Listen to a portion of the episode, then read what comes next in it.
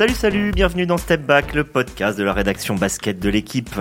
La semaine dernière, on vous a parlé de la muraille défensive euh, Rudy Gobert. Cette semaine, on, va passer à l'offensive. On va essayer de, vous mettre le, le, diable au score et de, de, vous parler de la façon dont la NBA, ces dernières années, a euh, libéré complètement euh, le jeu offensif jusqu'à offrir des, orgies de score. Euh, il suffit de regarder euh, une simple nuit pour contempler 3, 4, 5 scores à plus de 130 points sans prolongation. Parfois une équipe et l'autre. On a des 142, 139, des 135, 131 qui paraissent presque normaux. Alors évidemment, pour euh, alimenter tel, score, il faut des, scoreurs de très très haut vol en 10 ans. Et on le verra, euh, les joueurs qui scorent plus de 20 points par match sont deux fois plus nombreux. Pour parler de ça, pour comprendre euh, ce phénomène, j'ai avec moi aujourd'hui Yann Onona. Bonjour Yann. Salut Xavier, salut à tous. Amaury Pardrio, salut Amaury. Bonjour à toutes et à tous. Et bien sûr Arnaud Lecomte, salut Arnaud. Bonjour, bonjour. Allez, début du game.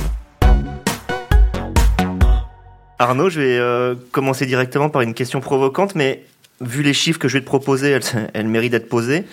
Euh, il y a 10 ans, dans la saison 2010-2011, euh, Milwaukee marquait 91,9 points par match. Cette année, même si évidemment ils n'ont joué, on a joué pour l'instant qu'un mois et demi et qu'il va y avoir, ça va se lisser probablement un peu se tasser au niveau des chiffres. On voit quand même que Milwaukee est numéro 1 avec 121,9 points par match, c'est-à-dire qu'en 10 ans, ils ont marqué, enfin, ils sont passés à 30 points de plus en attaque. Est-ce que c'est le même sport?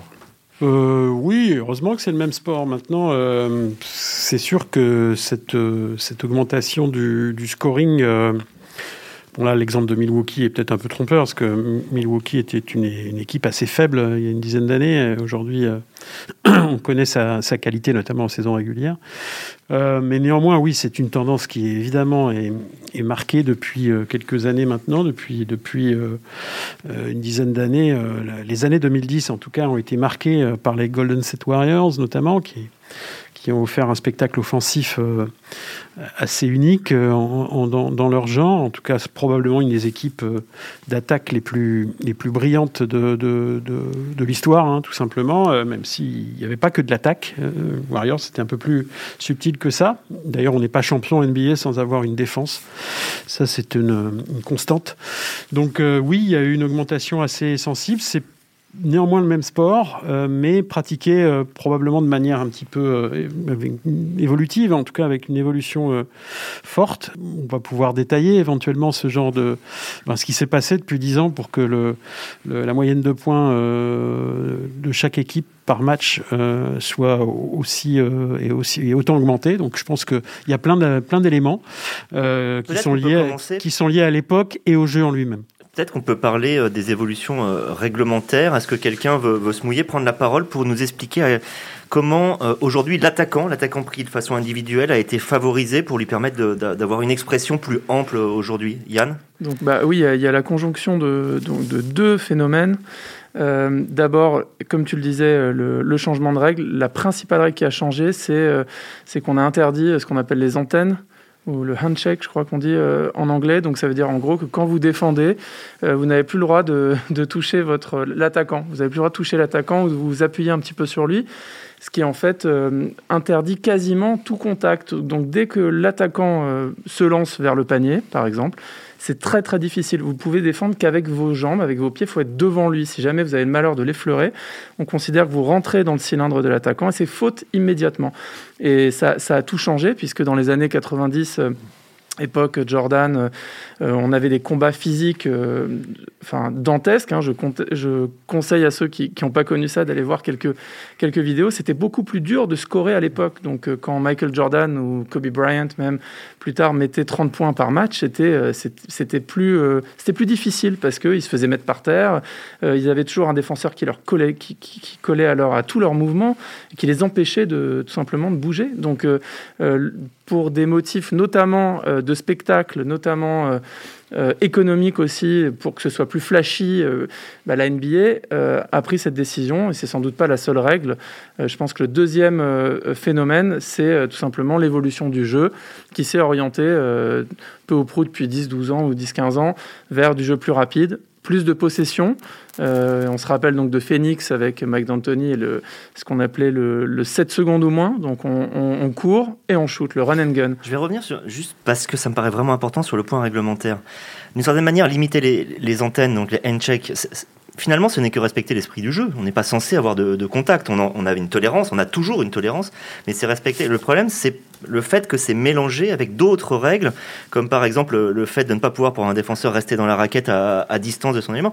C'est ce mélange-là qui fait que l'attaque a pris le pas sur les défenses, quitte à minorer le rôle des défenses. Oui, mais c'est extrême, en fait. Moi, pour moi, c'est extrême. C'est-à-dire que je, si, tu es, si ta spécialité c'est la défense aujourd'hui, euh, tu peux plus jouer. Et tous les anciens euh, excellents défenseurs le disent encore aujourd'hui.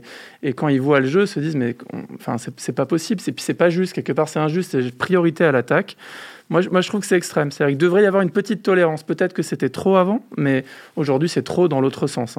Il hein. euh, faut, ajouter à ça, euh, je pense que dans, la pratique du, basket NBA notamment, euh, on en reparlera sûrement après derrière, les joueurs arrivent à jouer aussi de plus loin, à shooter de plus loin, être plus efficace. Donc on élargit le jeu. Et donc sur du 1 contre 1, on se retrouve à, commencer à défendre en 1 contre 1 à 10 mètres du panier. Donc face à quelqu'un qui a pris de la vitesse et qui va pouvoir ensuite faire ce qu'il veut, soit aller au panier ou finir à la distribution, ben, on n'arrive plus à défendre. Donc, euh, ben, en plus de ça, on ajoute euh, des règles qui favorisent l'attaquant qui, qui n'aura pas de faute contre lui s'il rentre dans le tas euh, sous le panier, que des choses comme ça.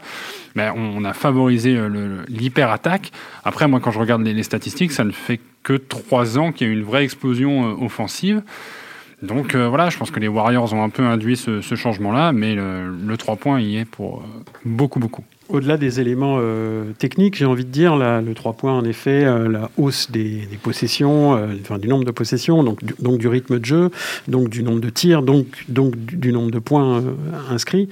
Et au-delà des règles qui ont évolué effectivement en faveur de l'attaque, je pense qu'il y a un élément aussi atavique, un peu culturel en NBA qui fait que c'est le show avant tout. Alors là, on parle beaucoup de saison régulière notamment. il est évident qu'il est impossible, vu le rythme, et encore plus cette année, vu le rythme des matchs, les équipes jouent le plus souvent 3-4 matchs par semaine maintenant, euh, il est totalement inimaginable de penser euh, qu'avec les déplacements, qu'avec euh, le, rythme et l'intensité des matchs, il soit envisageable aujourd'hui de défendre à bloc tous les, tous les, toutes les 48 heures.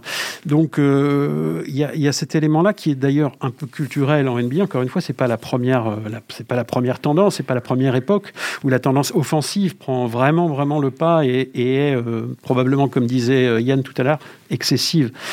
On, est, on est à des matchs à 140 points euh, assez régulièrement, quasiment tous les soirs, il y a un match à 140 points. Hein, grosso modo, je n'ai pas fait le décompte, mais on doit pas en être. En tout cas, à 120, euh, très, très, très régulièrement. Et ça, c'est juste un. Enfin, moi, à mes yeux, c'est pas très intéressant. Ça m'intéresse très peu finalement. Pour avoir fait les, les comptes rendus des matchs de la nuit de mercredi à jeudi sur le site L'équipe, donc il y avait une dizaine de matchs je me surprenais, alors que je la suis tous les jours, à voir que quasiment toutes les équipes marquaient presque 20 paniers à 3 points par match. J'ai retrouvé cette statistique encore une fois en comparant 10 ans en arrière. Alors c'est vrai que je précise tout de suite, pour être tout à fait honnête, l'année 2010-2011, c'est un, creux, un relatif creux. C'est une année où euh, les attaques sont pas très très fortes. Euh, peut-être qu'il y a une recomposition. Euh, il y, a, y a des équipes qui, par exemple, Miami étant à peine en hausse. voilà. Mais on voit quand même que l'équipe qui marquait le plus de paniers à 3 points, c'était Orlando, 9,4. Cette année, elle serait 29e. 29e. Il n'y en a qu'une qui en, qui en mettrait moins, je crois que c'est New York cette année. Euh, cette volonté permanente, elle vient pour moi plus euh, que de Golden elle vient de Houston et, de Daryl Morey, mais c'est quand même parfois assez pénible parce que justement, ils jouent sur le fait qu'il y, y aurait du déchet. On a quand même plus de déchets à 3 qu'à 2 points, mais que par le fait que ça vaut 3 points, ça marquera plus. C'est quelque chose qui, pour moi, a un peu détruit l'intérêt du jeu. Qu'est-ce que vous en pensez? Justement, tu, disais, en fait, euh, en NBA, ils sont très friands de statistiques et donc ils ont mathématisé la manière dont on prend les shoots. Et aujourd'hui, on regarde 3 points à 3 points en NBA. Les équipes en, réussissent en moyenne 37% de leurs shoots à 3 points. La philosophie mathématique, c'est de dire si je ne mets pas un shoot sur deux à 2 points, mais que je mets plus d'un shoot sur 3 à 3 points, je suis plus récompensé à prendre un shoot à 3 points qu'un shoot à 2 points. Donc aujourd'hui, 37% à 3 points, et je les ai sous les yeux, 46% à 2 points. Mathématiquement, il y a plus de récompenses à prendre des 3 points que des 2 points. On se retrouve à 13 paniers à 3 points par match par équipe depuis le début de la saison. C'est un record. En NBA. Donc déjà, une fois qu'on a mathématisé ça, il faut avoir les joueurs capables de mettre, d'appliquer cette philosophie-là. Mais plus ça va, plus les franchises... oui, mais c'est sans doute pas... les robots, en fait, et c'est sans doute pas un hasard si, effectivement, l'adresse à trois points euh, à, progresser. Si on voit des, spécialistes ou des, joueurs qui shootent de plus en plus loin, c'est parce que c'est devenu une composante. Euh, je pense que si on allait sur les playgrounds aujourd'hui, on verrait que, on verrait cette influence dans le jeu. Euh, dans le jeu des jeunes, je pense que les jeunes, ils veulent, ils veulent jouer comme Stephen Curry, ils veulent s'identifier à, à, ces petits gabarits qu'on voit de ces dix dernières années et qui, qui sont les plus gros scoreurs souvent de la NBA et qui shootent à trois points. Et ça se voit dans un geste assez. moi, ça me saute aux yeux maintenant quand je vois par exemple Stephen Curry aujourd'hui jouer. parfois, il peut faire la différence. Il va être à 6 mètres seul, il a éliminé son adversaire, et le réflexe, c'est plus de shooter à 6 mètres, c'est un step back à 3 points pour marquer 3 points plutôt que 2. Et ça, c'est symptomatique de la plupart des joueurs qui sont capables de, de shooter loin. Mais si ça tombe dedans, euh, je veux dire, si ça tombe dedans et que c'est à tous les coups, il euh, n'y a pas de problème en fait. Hein. Et ce qui était intéressant avec les Warriors euh, quand ils ont gagné leurs trois titres en 2015, 2017 et 2018, c'est que, c'est justement, comme disait Arnaud, il n'y avait, y avait pas que ça. Et, mais de l'extérieur, on aurait pu croire que c'était juste des, des gars qui courent et qui se mettent à shooter à trois points. Non, c'était infiniment plus complexe Or, ça a influencé euh, beaucoup d'équipes euh, dans le reste de la NBA. Évidemment, je pense aux Houston Rockets qui ont poussé la théorie à l'extrême et qui se sont mis à. Je pense c'est les premiers à avoir shooté plus à 3 points mm. qu'à 2 points en moyenne. Et le souci, c'est que ça a créé ce, voilà, cet extrême-là. Après, on est quand même dans un contexte aussi, n'oublions pas, où effectivement les, les, les Rockets n'ont pas, pas franchement réussi avec cette, euh, avec cette méthode euh, un peu euh, robotique, je dirais. Et, et aujourd'hui, bon, bah, ils en sont revenus. voilà, je ne pense pas que ça va, ça va vraiment impacter l'avenir du jeu, que cette, cette, cette, façon de faire, même si aujourd'hui on a une recrudescence évidemment du shoot à trois points, on le sait bien, ça, ça augmente tous les ans. On voit que les, les Utah Jazz shootent une quarantaine de fois par, par match. Les, euh, Utah Jazz, pour euh, cette stat, euh, marquent 17 paniers à 3 points par match en moyenne depuis le début de la saison. Ils finiront pas à 17 probablement, hein. on est sur une moyenne très haute de début. Ils étaient à 5,3 il y a 10 ans. plus que... mais, mais, pour autant, ils continuent de, de défendre. C'est pas, ah bah, c'est pas, c'est pas le ah, Denver des années 80 qui décidait à un moment de faire du run and gun absolu ou Golden State dans les années 90. Aujourd'hui, on peut se permettre de shooter 45 fois à 3 points tout en ayant une philosophie qui ne soit pas maximaliste offensive mais qui soit complète. Tout en, tout en ayant un pivot, euh, entre guillemets, euh, man in the middle, hein, à l'ancienne, c'est-à-dire un, grand pivot euh, de, 2 mètres, de plus de 2 mètres 15 qui, effectivement, est un pivot de, qui peut servir de pivot de fixation, qui est un, qui qui joue un peu à l'ancienne finalement. Donc on peut trouver une, une façon, une synthèse entre, entre euh, ben, un jeu académique avec un vrai pivot euh, lourd, on va appeler ça comme ça, et, euh, et des shooters à trois points extrêmement prolifiques et, un jeu axé quand même sur le shoot à trois points. Même si Utah n'est pas non plus une équipe qui joue extrêmement vite. Je crois que c'est une des équipes qui utilise le moins de possession dans, la, cette année, ils ont accéléré justement. Ils ont accéléré, mais néanmoins, elle reste à la traîne, je crois, des équipes sur le, le nombre de possessions. Alors évidemment, il faut relativiser avec les, rebonds, etc. Néanmoins, voilà, c'est pas l'équipe qui joue le plus vite, loin, loin, loin s'en faut de, de, la ligue. Donc effectivement, je pense que Utah actuellement semble réaliser une, vraie synthèse intéressante dans, le, dans, la manière dont elle appréhende le jeu. Euh, mais on n'est on pas au niveau des. C'est pas les Houston Rockets. Voilà. Est-ce qu'aujourd'hui, ah une équipe pourrait se permettre de, de. Parce que vous savez que tout est question de mode c'est toujours pareil. Il y, a, des moments où, euh, euh, comment dire, l'offensive, par exemple, est, survalorisée. Mais demain, qu'une équipe relance une mode de la défense dure, c'est-à-dire pas que de défendre, évidemment, ce n'est plus, c'est pas possible. Et puis même, on a parlé de, problèmes réglementaires qui, qui l'empêcheraient. Mais est-ce que demain, d'après vous, une équipe pourrait se dire un petit peu les héritiers des New York Knicks des années 90 sans la castagne ou tout simplement au bout de, on s'apercevrait au bout d'un mois que c'est totalement inapplicable? Arnaud, Arnaud euh, le mentionnait, je pense que ces équipes-là, tu les as presque déjà, mais en playoff. En playoff, c'est à ce moment-là que les, que les défenses se révèlent. Là, on est sur une, on est sur une saison euh, Covidée, entre guillemets, avec des matchs reportés. La priorité, d'ailleurs, les coachs en début de saison le disent tout le temps, quand leurs équipes sont chamboulées, euh, la priorité, c'est construire en attaque. La défense, on verra après. Mais la défense, tu la vois, moi, je pense, en playoff. Mais revenir à. réalité encore. je pense que c'est moins vrai qu'à une certaine époque. Est-ce que c'est pas un souvenir fantastique Ouais, je pense. Moi, j'en ai, ai peur. J'en ai peur. J'essaye de me rassurer avec ça de temps en temps. Et puis quand j'ai regardé les playoffs, euh, on a eu la chance de, les voir cette année euh, à des horaires un petit peu plus euh, faciles pour nous de ce côté-ci de l'Atlantique. Donc j'ai vu pas mal de matchs. Et honnêtement, euh, je m'attendais effectivement à, ce que la défense ben, revienne sur le devant de la scène. Alors elle est là. On va pas dire c'est mieux qu'en saison régulière. On est d'accord. Hein, il ne s'agit pas de, faire le procès des défenses en playoff. Néanmoins, je pense quand même qu'il y a cette espèce de tendance aujourd'hui à l'offensive liées aux règles, liées à l'évolution du jeu, qui malgré tout bah, s'impose aussi en playoff. Je pense que je... parfois on confond intensité et le, dureté. Le virus est dominant aussi ouais. en playoff. Euh, ouais. Le virus de l'attaque est aussi dominant en playoff. Il y a pense. plus d'intensité, mais pas forcément beaucoup plus de dureté. La dureté Exactement. étant cette chose Après, qui peut aller jusqu'à la méchanceté. L'intérêt des playoffs, il est plus dans le fait qu'il y a des séries et qu'évidemment d'un match à l'autre, on s'ajuste et notamment en défense. Donc je pense que cette espèce de, de culture défensive du playoff, elle, elle, elle vit encore grâce à la aux séries en fait, au, au, mode de compétition, au format de compétition. Donc, mais, mais la défense en tant que telle ne revient pas à la mode au printemps comme comme les comme comme, comme une jolie fleur qui pourrait éclore. Ça n'a rien à voir quoi. Enfin, ça n'a rien à voir. C'est plus comme avant. Ce qui existait à l'époque, il n'existe plus aujourd'hui, mais c'est parce que c'est l'évolution du jeu. Je pense qu'on imaginait défense aussi à l'époque, c'était des équipes ramassées sur le terrain. On avait des intérieurs qui jouaient à l'intérieur. On a maintenant des, des intérieurs qui jouent à l'extérieur, qui sont à 10 mètres du panier les boulevards sont partout. On, on, on, fait des attaques, euh, comme on peut les appeler, en fer à cheval. C'est-à-dire qu'il n'y a plus personne du côté du poste bas, à part pour les intérieurs oui, qui ne sont pas capables de shooter. Oui, puisqu'on ne peut pas y rester donc, plus, de, plus de 3 secondes, donc, même donc, en défense. Donc, mé mécaniquement, tu désertes, tu désertes l'endroit où c'est le plus facile de marquer quand tu te rapproches du panier. Donc, bah, défensivement, ça devient d'autant plus compliqué de, de, de, faire intervenir toutes les aides, tout, tous ces systèmes défensifs qui permettent d'être durs sur, sur l'homme. C'est là où ce que fait Utah est très intéressant, en fait, puisqu'ils ont fait effectivement, comme dit Arnaud, une synthèse et, et, la base reste, reste défensive. Et Rudy Gobert est un, c'est un cas d'école. C'est voilà, c'est pas du tout ce qu'on voit aujourd'hui en NBA. Pourtant, il est influent. Euh, il se met dans la raquette, il sort, il revient, il va à la ligne à trois points euh, et il a une influence défensive. Euh, fantastique, énorme. Et c'est pour ça d'ailleurs que je précise, j'avais pas compris pourquoi l'année dernière euh,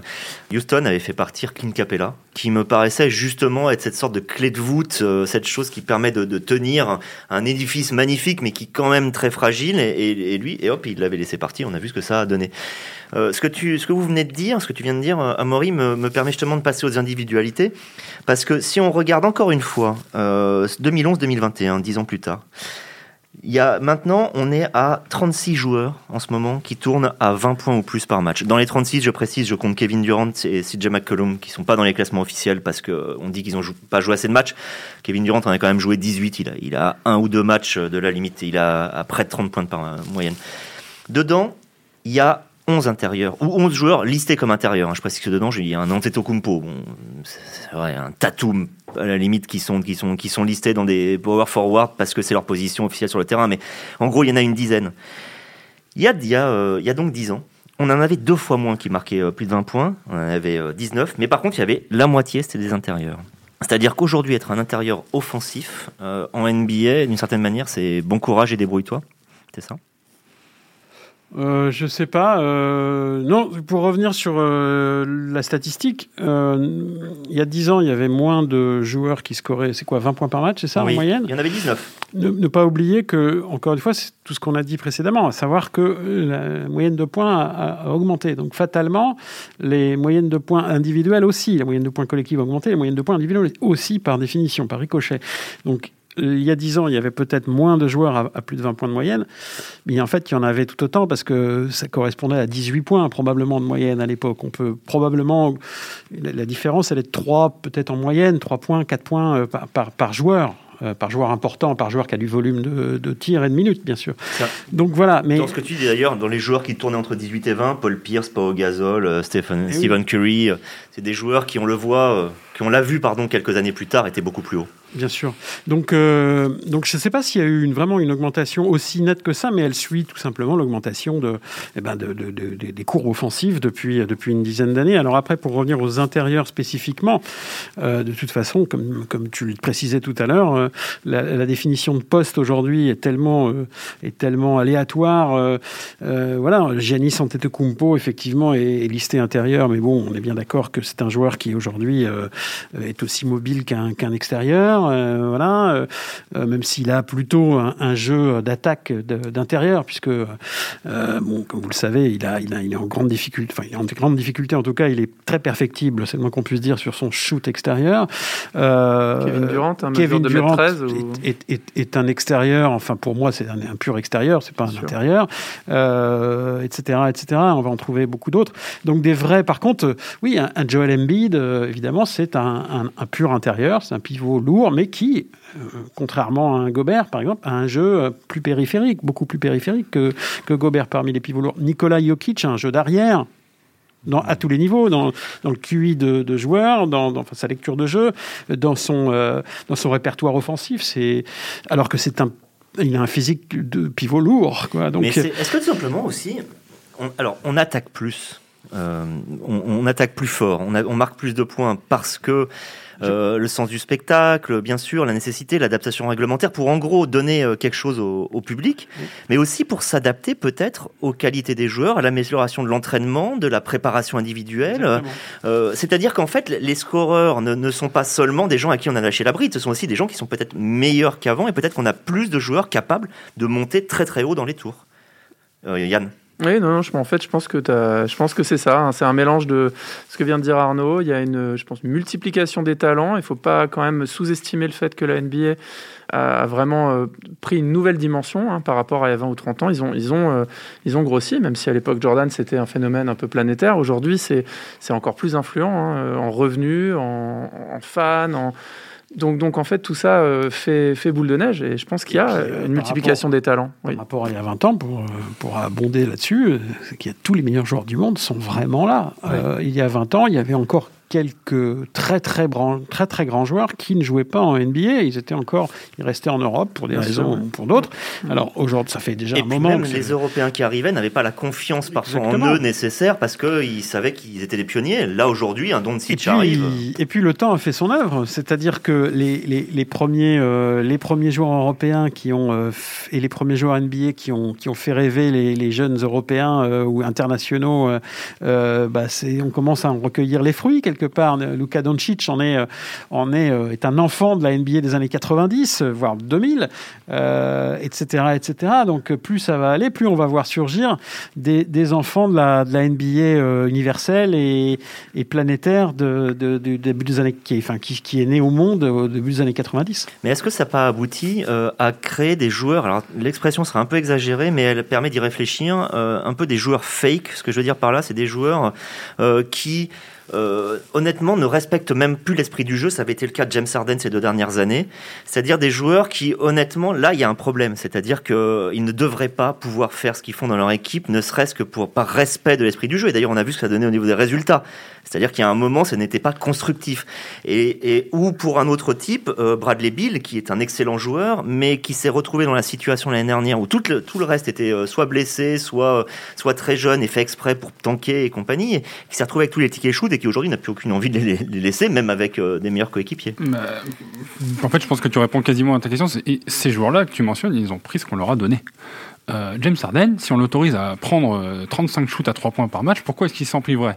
À la fin, il va marquer plus de points, il va obtenir un plus gros contrat, euh, il va pouvoir aller signer dans les équipes dont il a envie parce qu'on va, on va avoir l'illusion, entre guillemets, que c'est un formidable scoreur, ce qu'il est en plus par ailleurs, parce qu'il est quand même pétri de talent et qu'il est capable de faire euh, mille choses à lui seul. Mais, mais à un moment donné, euh, Bradley Bill seul à Washington, pourquoi ne prendrait-il pas ses tickets shoot pour justement pouvoir se mettre en valeur à partir du moment où il n'y a pas de collectif à mettre en valeur? Je pense qu'à Houston, ben, la philosophie de, l'équipe, du coaching, tout ça, c'était pas de mettre en valeur une équipe. Donc, euh, cette époque, c'est le grand laboratoire de l'offensive d'une certaine manière. Et dans cette époque, qui sont selon vous les meilleurs purs scoreurs? Alors je sais bien qu'on pourrait réfléchir, faire une émission complète de débat de ce que c'est, mais pour vous qui sont aujourd'hui les, joueurs les plus inarrêtables, les plus complets euh, dans leur expression offensive, Yann, pour toi? Alors si on, parle de, de quelle époque? Aujourd'hui. Oui, pour moi c'est pour moi c'est sans appel, c'est Stephen Curry mais parce que. Euh, euh, moi, j'aurais dit Kevin Durant. Comme ça, ça permet de montrer qu'il y a débat. Non, non, il y a débat, mais de toute façon, il y a, plusieurs représentants. Pour moi, Stephen Curry, c'est juste mon, sentiment personnel. C'est juste parce que depuis, euh, je pense, depuis 20 ans, il n'y a, aucun joueur qui m'a fait plus c'est la première fois en 20 ans que j'ai tout à coup regardé à nouveau le basket comme un, comme un gamin, en fait, où je le voyais faire euh, sa maîtrise de balle, sa manière de, de, bah, de dribbler, de, reculer, de repartir, de changer de rythme, de dégainer dans tous les sens euh, avec, cette précision. Il y, a, il y, a, un peu de magie là-dedans. Je trouve qu'il a redéfini un peu euh, ce qu'on peut faire offensivement, euh, et notamment quand, évidemment, avec la taille, puisqu'il fait 1m90, donc c'est quelqu'un à, qui le grand public peut s'identifier. Euh, Arnaud, qui pour toi est l'héritier aujourd'hui, par exemple, de, Kobe euh, C'est-à-dire qui s'en rapprocherait le plus à la fois par cette envie maladive permanente de, dominer par le scoring et, et de l'autre par les capacités euh, hors normes? Par rapport à Kobe, je ne sais pas. Ce qui est sûr, c'est que pour moi, le, le prototype du, du scoreur attaquant, euh, le meilleur attaquant du monde, pour moi, le plus fort, le plus complet, etc., c'est déjà quelqu'un qui fait au moins 2 mètres. Euh, donc c'est pour ça que je ne mets pas du tout Stephen Curry, par exemple, euh, et que je lui mettais à peine Kobe. Euh, parce que Kobe, pour moi, c'était encore un, un, autre type de joueur. En revanche, bon, Kevin Durant. C'est bizarre, parce qu'il est un pragmatique d'avoir une règle comme ça. Ouais, euh, pour moi, l'attaquant euh, complet, euh, l'attaquant pur, il, doit, il, doit, il, doit, il, fait au moins 2 mètres. C'est-à-dire qu'il domine physiquement, il est capable de poster, il est capable, enfin, il a tous les coups du, du jeu, quoi. Tu me suis sur Kevin Durant, quoi. Donc Kevin Durant, bien sûr. Carmelo Anthony, pour moi, euh, à une certaine époque, un peu moins aujourd'hui puisqu'il a, il a un peu vieilli, mais je pense qu'à une époque, il était le meilleur attaquant du monde. Je pense que Kevin Durant est le meilleur attaquant du, du monde depuis plus de dix ans maintenant. Je me souviens euh, avoir été ébloui par euh, Kevin Durant, non pas avec sous le maillot de Oklahoma City, mais sous le maillot de Team USA en, en 2010 lors du Pareil. mondial en Turquie. La plus belle performance que j'ai jamais vue de mes yeux vus. J'avais, j'avais été absolument ébloui parce que dans le contexte FIBA, qui n'est pas le même, encore une fois. Il y a aussi euh, il y a des joueurs, des grands joueurs NBA qui n'ont pas forcément toujours été euh, très performants dans le contexte FIBA. C'est rare, mais ça, ça, a pu exister. Lui, il débarquait, euh, découvrait. Il avait été infernal. Infernal, il avait eu réponse à tout. Parce que les équipes adverses, notamment au FIBA, avaient eu tendance à lui proposer des défenses un petit peu plus que, que, que, ce qu'on lui propose d'ordinaire, en tout cas à l'époque en NBA. Et il s'en était joué avec une facilité euh, incroyable. J'avais été sidéré par sa, par, euh, bah voilà, sa mobilité, euh, son dribble, son, bah, son côté extrêmement polyvalent et sa capacité à, à affronter toutes les situations. Il peut scorer dans toutes les situations, ce qui est moins le cas, je pense, de Stephen oui, Curry. Et, et, et, Carmelo avait un peu ça aussi, en, moins mobile, plus lourd, certainement plus physique. Mais je pense qu'il avait la mentalité du tueur aussi bien que Kobe, aussi bien que Michael Jordan, aussi bien que Stephen Curry, etc. Euh, voilà, oui, pour moi, ce sont ces joueurs-là qui, qui, dont je me fais la représentation du scoreur, quoi. Euh, Au-delà, oui, moi, fascination pour Stephen Curry, mais en fait, je vais répondre à ta question par une question et qui permettra à chacun, en fait, de savoir qui est vraiment scoreur dans sa tête. C'est la question qu'on pose à tout le monde tout le temps. Il vous reste un shoot à prendre pour gagner le match. À qui donnez-vous la balle? Et vous saurez qui est le scoreur dans votre tête pour moi, c'est cette analyse-là cette analyse qu'il faut faire et je pense qu'on va retrouver à peu près toujours les mêmes noms, les Curry, les Durant, les Lillard, Lillard qui, qui sait tuer des matchs, les LeBron James qui est un formidable leader, scoreur s'il le veut, voilà. Je pense que à qui donne-t-on la balle pour un, un, shoot de la gagne ça donne à peu près une idée de qui est scoreur. Et moi, je dirais Jason Tatum. Et alors, justement, je pense que j'ai fait express parce que Tatum, Durant, c'est le même type de, de, de, joueur. Et je pense qu'aujourd'hui, regardez, moi j'aime bien les ailiers de grande taille. Euh, je, toi, j'ai l'impression que les tricoteurs, peut-être un peu plus euh, Yann, ceux qui sont capables, un peu comme des magiciens, de, de passer entre les jambes et de, et de, ouais. de faire des, des contre-appuis.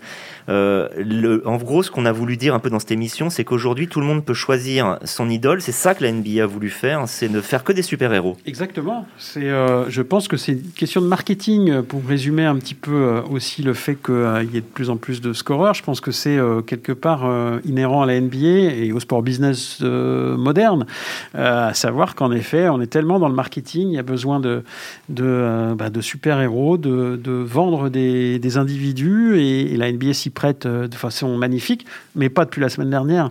Ça fait 60 ans que c'est comme ça. évidemment, avec le temps, ça s'est accentué, mais on a toujours connu ça. Hein. On a vendu Bird Magic dans les années 80, rappelez-vous.